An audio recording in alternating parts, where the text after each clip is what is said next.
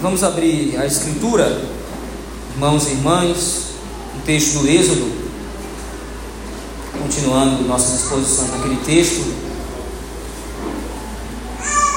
Segundo livro da Lei de Moisés, livro do Êxodo, capítulo número 11.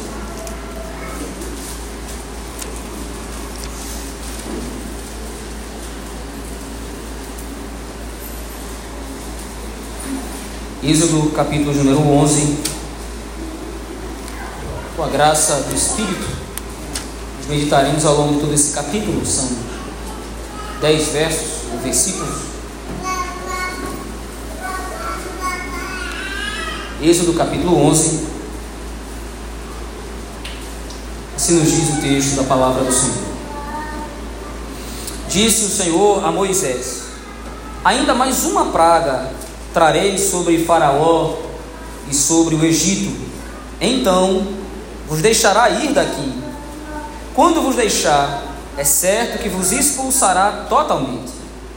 Fala agora aos ouvidos do povo que todo homem peça ao seu vizinho e toda mulher à sua vizinha objetos de prata e de ouro. E o Senhor fez que o seu povo encontrasse favor da parte dos egípcios. Também o homem Moisés era muito famoso na terra do Egito aos olhos dos oficiais de Faraó e aos olhos do povo.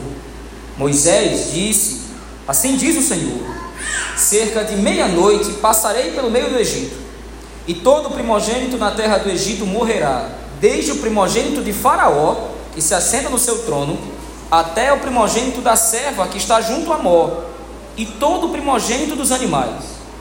Haverá grande clamor em toda a terra do Egito, qual nunca houve, nem haverá jamais porém contra nenhum dos filhos de Israel, desde os homens até os animais, nem ainda um cão rosnará, para que saibais que o Senhor fez distinção entre os egípcios e os israelitas.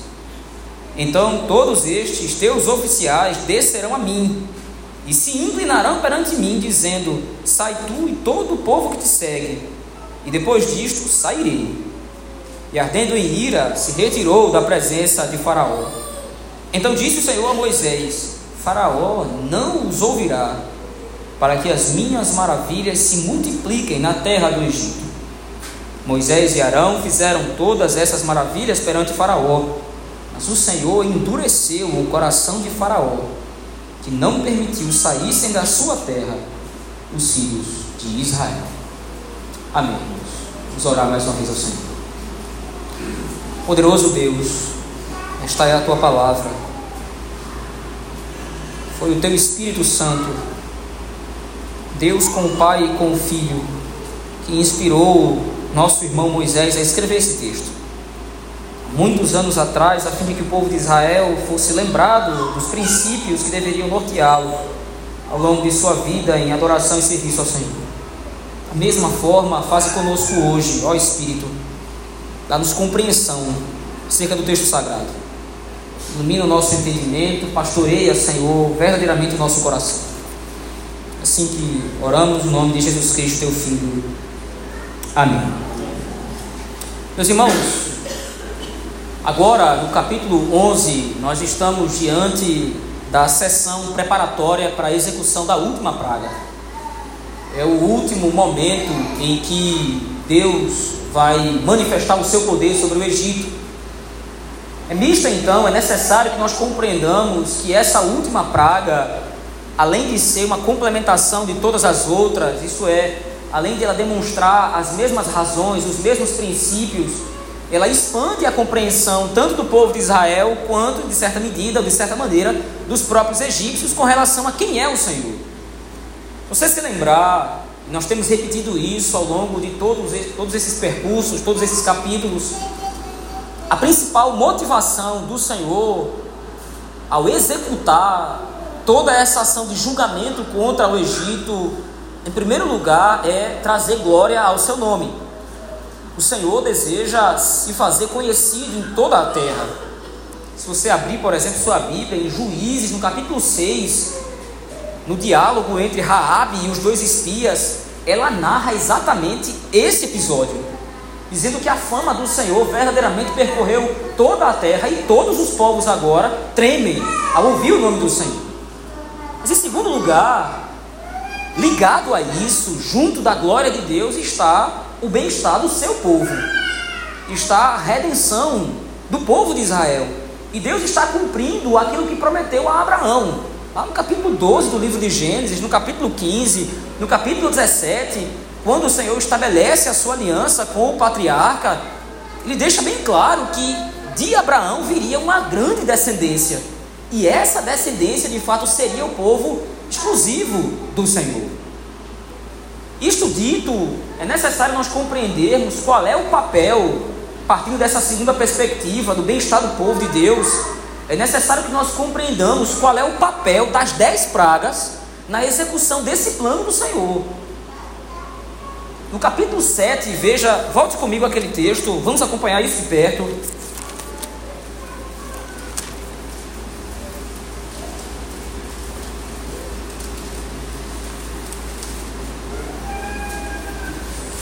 No capítulo 7, no versículo 1, o texto diz: Então disse o Senhor a Moisés: Vê que te constituí como Deus sobre Faraó, e Arão teu irmão será teu profeta. Tu falarás tudo que eu te ordenar, e Arão teu irmão falará a Faraó, para que deixe ir da sua terra os filhos de Israel. Eu, porém, endurecerei o coração de Faraó Multiplicarei na terra do Egito os meus sinais e as minhas, e as minhas maravilhas. Faraó não vos ouvirá. E eu porei a mão sobre o Egito e farei sair as minhas hostes, o meu povo, os filhos de Israel, da terra do Egito, com grandes manifestações de julgamento. Nesse texto, especificamente, esse é o início da narrativa onde as dez pragas serão executadas. O Senhor então agora se comunica com o seu profeta, já anunciando e promovendo para Moisés o conhecimento de tudo aquilo que vai acontecer. Eu vou ferir o Egito e vou fazer sair do Egito o meu povo com grandes manifestações de julgamento.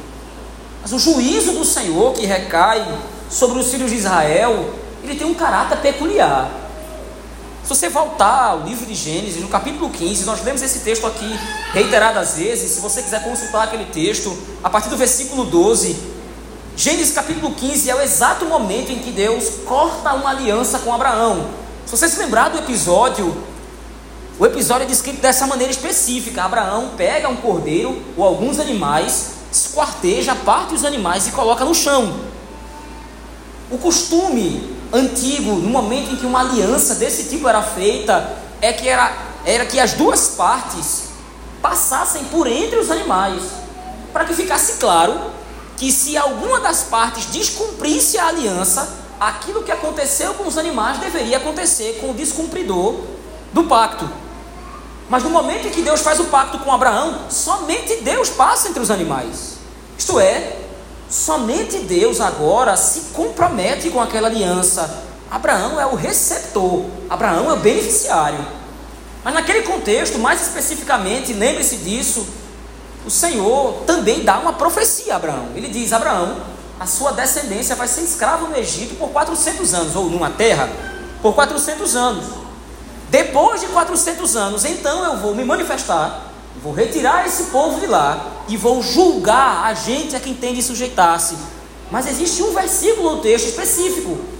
Ele diz: Depois que eu fizer isso, eles sairão do Egito com grandes riquezas. Eles sairão da escravidão, serão libertos com grandes riquezas.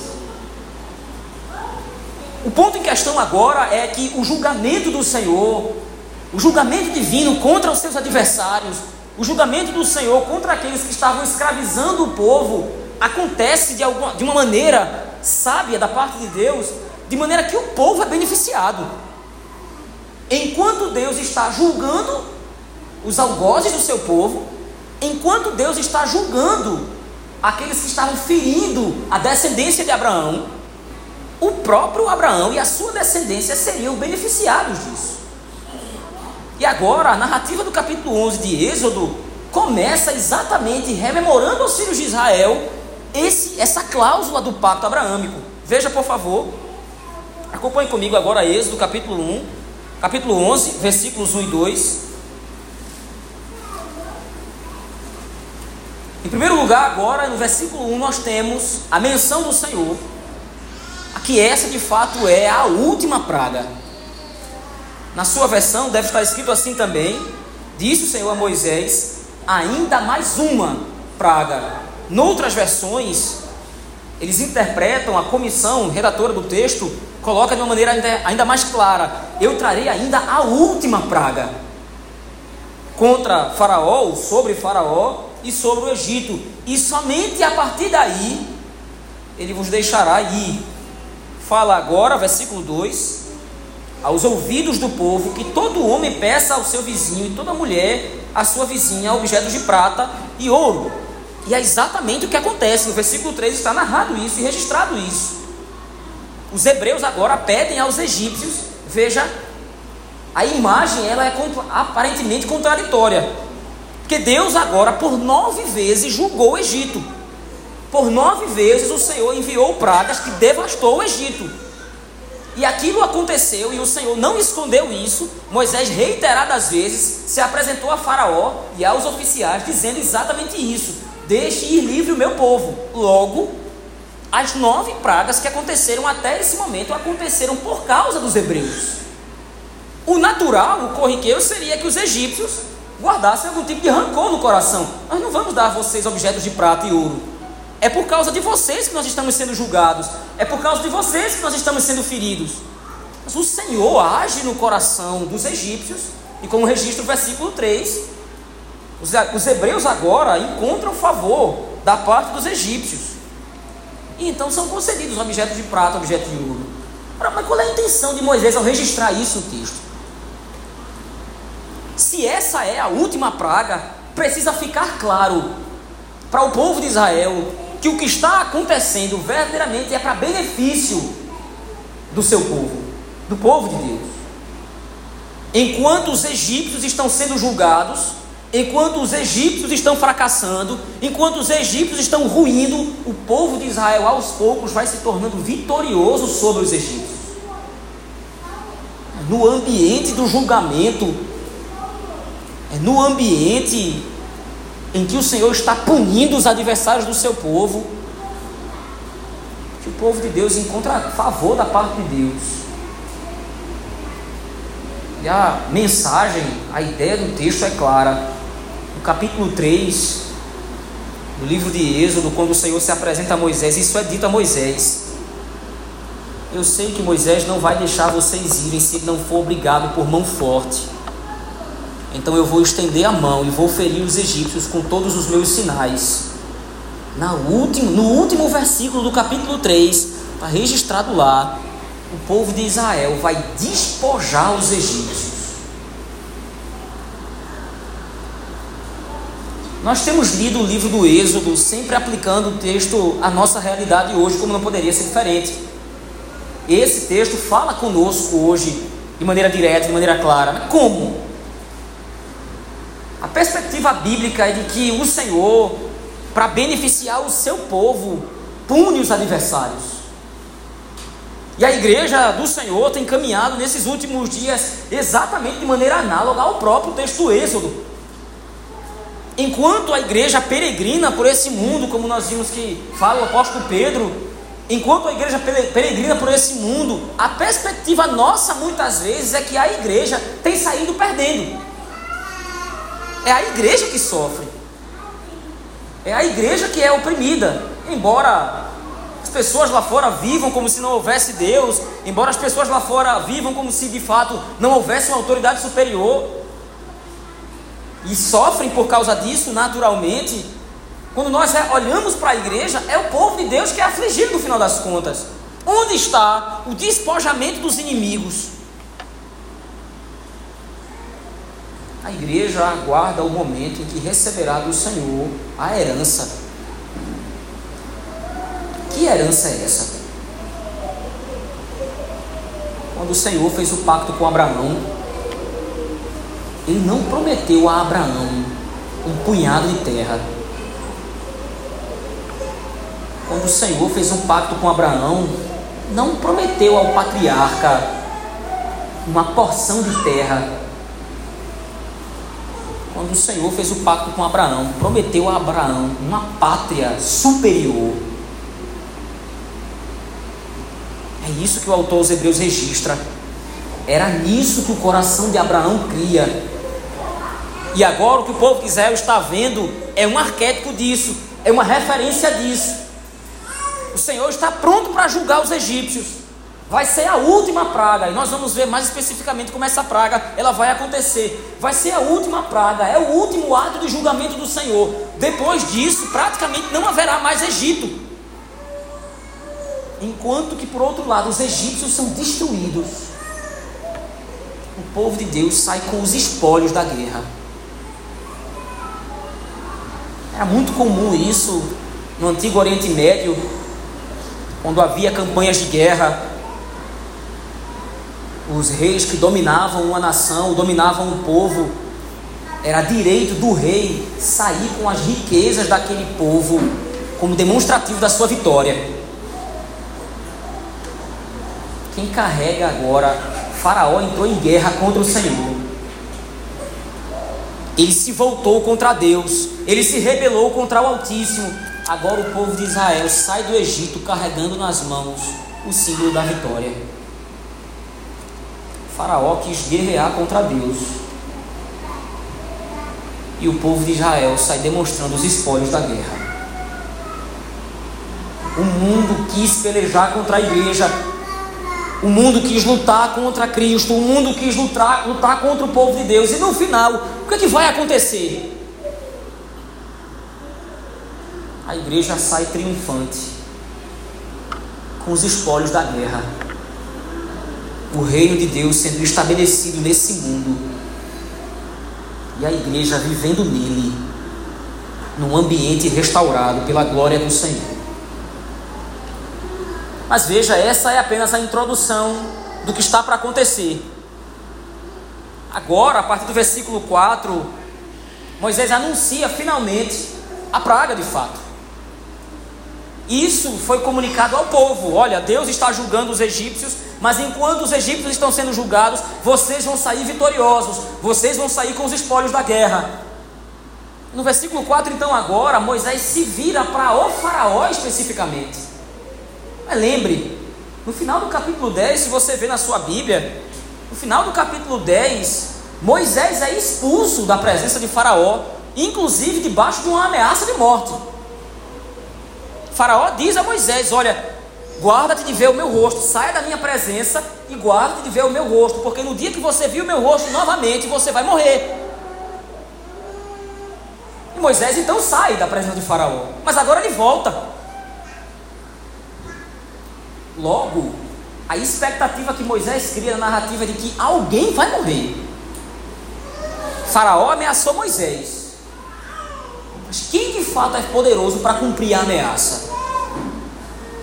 Moisés agora então vai colocar isso no texto. Veja aí, por favor, o versículo 4. Moisés disse: Assim diz o Senhor: cerca da meia-noite Passarei pelo meio do Egito, e todo primogênito na terra do Egito morrerá, desde o primogênito de Faraó, que se assenta no seu trono, até o primogênito da serva que está junto à mó, ou ao moinho, e todo o primogênito dos animais. Haverá grande clamor em toda a terra do Egito, qual nunca houve nem jamais haverá. Se você analisar com cuidado capítulo 5, 6 e 7 do livro do Êxodo, essa é a primeira ameaça que Deus faz a Faraó. Israel é o meu filho, Israel é o meu primogênito, portanto, deixa ir livre o meu povo. Se você não deixar ir livre o meu filho, eu vou matar o seu. Mas a peculiaridade mais forte do texto, a grande pergunta que às vezes é levantada é por que, que o primogênito tem que ser o primeiro filho? A ideia ou a interpretação do texto é extraída da cultura. Naquele tempo, naquele período, o primeiro filho representava a linhagem. O primeiro filho nascido da casa, ele era aquele que então chefiaria a casa na morte de seu pai. Quando seu pai morresse, ele seria inclusive aquele que repartiria a herança com todos os outros filhos. Ele então representava toda a linhagem. Agora, quando o Senhor diz que Israel é o seu primogênito, ele está querendo dizer, na verdade, isso: Israel é meu primogênito, Israel é o meu herdeiro, é aquele que representa a minha casa. De contrapartida, o primogênito de Faraó representa a casa de Faraó e, portanto, a sucessão real. E agora, o que o Senhor manifesta contra Faraó é o julgamento contra isso. Você quis oprimir o meu filho. Você quis destruir a minha linhagem. Você oprimiu a minha descendência. Então agora eu vou destruir a sua. Não haverá mais Egito. E veja, a perspectiva do Senhor agora é ferir não somente o primogênito de Faraó, o que já seria um desastre. Se o primeiro filho do rei morresse, a linhagem seria quebrada. Não haveria mais sucessão ao trono. Já seria uma tragédia enorme. Mas o Senhor publica a sua ira, a sua justiça agora, enfatizando isso de maneira mais intensa. Eu vou matar não somente o primogênito de Faraó, que se assenta no trono, mas eu vou destruir também o primogênito da serva, que está junto ao moinho. Interessante, um certo comentarista, analisando esse texto, ele diz isso. O filho de Faraó não estava tão alto ao ponto de não ser tocado nem o filho da escrava estava tão baixo ao ponto de não ser notado. A intenção divina é literalmente destruir o Egito. A morte dos primogênitos é a pior de todas as nove pragas, as dez pragas na verdade. Porque o Senhor agora se volta para terminantemente arrasar com seus adversários. Alguém pode dizer, parece descabido da parte do Senhor isso. Parece exagero da parte de Deus. Por que destruir uma nação? Será que Deus não é misericordioso? Deus vai destruir o primogênito de Faraó? É um inocente. Deus vai destruir o primogênito da escrava? ou da serva de Faraó? O que, é que eles têm a ver com a história? O ponto em questão é demonstrar, a décima praga coloca isso, e nós vamos ver isso mais especificamente no capítulo 12. A décima praga demonstra não somente a ira do Senhor, não somente a justiça do Senhor, mas a décima praga demonstra o amor do Senhor. Mas veja, o amor do Senhor por quem? décima praga demonstra o amor do Senhor pelo seu povo. Quão caro é o povo para Deus? Quão importante é a igreja do Senhor para o Senhor? Naturalmente, é uma resposta óbvia. Qualquer pai, qualquer mãe que visse seu filho ser ferido. Qualquer pai, qualquer mãe que visse seu filho ser afligido, ser oprimido ou coisa do gênero, partiria em defesa do seu filho. Se nós que somos humanos, se nós que somos falhos, defenderíamos o nosso filho, Deus não faria a mesma coisa? A morte dos primogênitos agora vem sobre o Egito como demonstrativo do amor do Senhor sobre seu povo.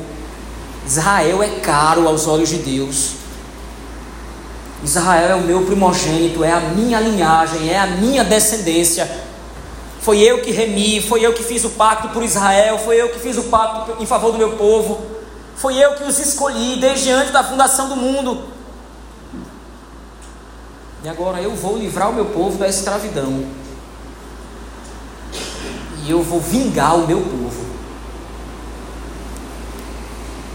Eu vou destruir os filhos de Faraó.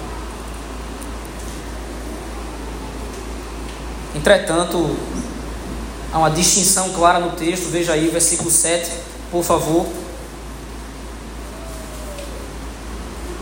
Enquanto a décima praga varreria todo o Egito, o Senhor relembra um princípio que já havia ficado claro no capítulo 7, capítulo 8 e 9, de que os filhos de Israel seriam poupados, naturalmente. Haverá grande clamor em toda a terra do Egito, versículo 6, qual nunca houve nem jamais haverá. Porém, contra nenhum dos filhos de Israel, desde os homens até os animais, nem ainda um cão rosnará, para que saibais que o Senhor fez distinção entre os egípcios e os israelitas nem ainda um cão vai latir. À meia-noite eu vou passar pelo Egito e eu vou ferir todos os primogênitos, do príncipe até o filho da serva de Faraó. Eu vou matar todos os primogênitos, mas os filhos de Israel, onde há morte e destruição para os egípcios, onde há julgamento para os egípcios, onde há julgamento para os ímpios, para aqueles que se rebelaram contra o Senhor, para aqueles que oprimiram o seu povo, onde há julgamento para uns, haverá vida para outros. Interessante. Se você ler o capítulo 11 e o capítulo 12 do livro do Êxodo, você pode ler até em paralelo. A morte dos primogênitos é anunciada no capítulo 11.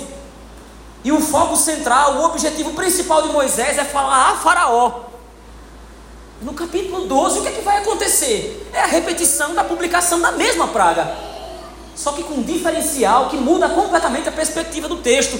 Enquanto a morte está sendo anunciado para um, a redenção vai ser anunciada para o outro. Enquanto Moisés está dizendo agora, e veja, já não há mais nenhuma condicional.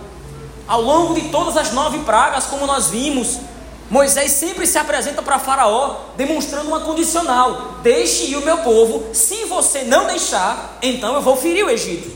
Agora não há mais condicional. Agora o Senhor fará isso, independente da reação de Faraó. E inclusive no final do texto, Moisés confirma mais uma vez: o coração do Faraó novamente é endurecido. Ele não vai deixar ir livre os filhos de Israel, porque Deus quer assim.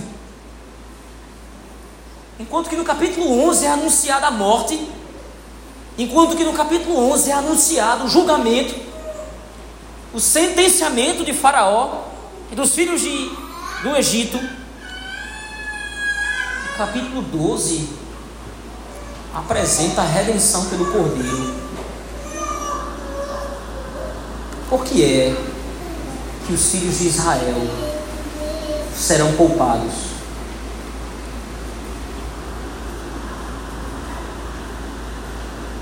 Ou melhor dizendo, como é que os filhos de Israel serão poupados? Sangue precisará ser derramado para que Israel não seja atingido pela praga. O cordeiro vai ser morto. O cordeiro vai ser ferido para que Israel não seja tocado. Aí no capítulo 11, não há cordeiro para os egípcios. Não há cordeiro para Faraó. Não haverá substituição. Não haverá redenção. E será morto. Porque oprimiu os filhos de Israel. Ele oprimiu os filhos de Deus. Capítulo 11 de Êxodo, irmãos e irmãs, mostra para nós uma realidade muito simples. a morte ela é anunciada como sendo o ato final de julgamento do Senhor. Interessante notar, como nós começamos a ver isso no capítulo 10, no final do capítulo 10, é isso que a igreja tem anunciado nesse mundo. Quando Faraó expulsa Moisés da presença, da sua presença e da corte, Faraó estava expulsando o único que podia mediar a relação entre ele e Deus, o único que intercedia diante de Deus para que as pragas cessassem. O anúncio que a igreja tem feito nesse mundo é exatamente o mesmo. À meia-noite, o Senhor vai passar por esse mundo e vai ferir todos aqueles que oprimiram a sua igreja. O que a igreja do Senhor tem feito nesse mundo é a repetição daquilo que Moisés fez no passado. Nós estamos anunciando ao mundo a última praga. A hora da última praga está se aproximando. A meia-noite está vindo e não haverá refúgio para os inimigos de Deus. Não haverá fuga, exceto se o sangue do cordeiro estiver nos umbrais da sua porta.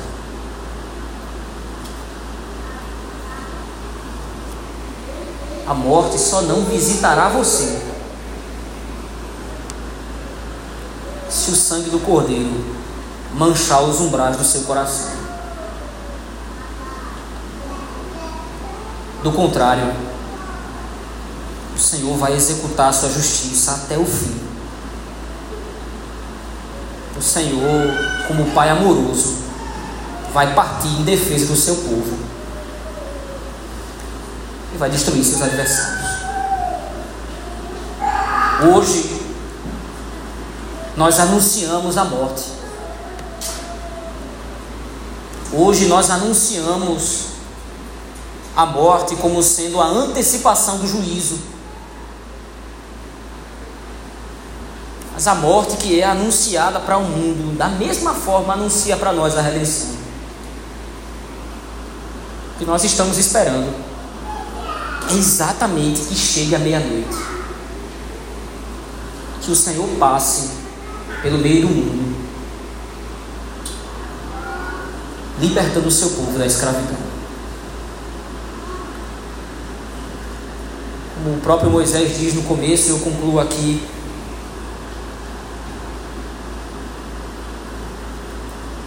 Quando ele passar sobre o Egito, quando ele trouxer a última praga, então ele vos expulsará totalmente quando o Senhor executar a morte dos primogênitos, a igreja será redimida. Como esse texto,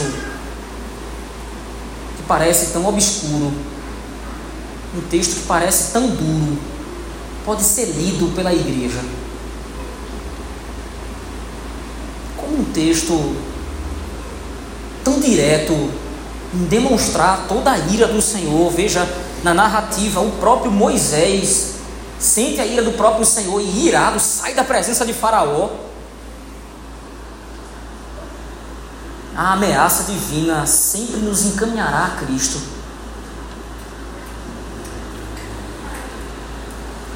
Nós estamos aqui hoje, como disse anteriormente, porque um cordeiro foi imolado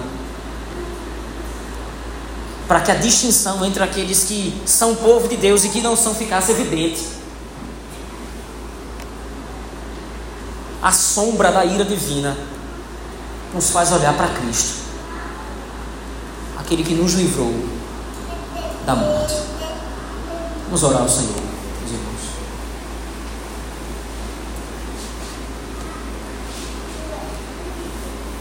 Senhor Deus, Obrigado.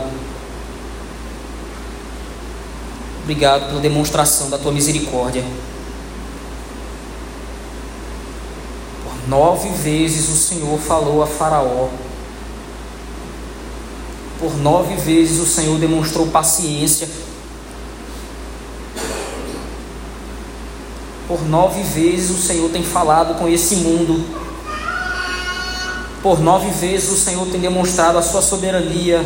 Por nove meses o Senhor, nove vezes o Senhor tem demonstrado o quanto o Senhor é soberano, o quanto o Senhor é excelso, o quanto o Senhor é poderoso. Por nove vezes o coração dos homens tem se endurecido contra ti.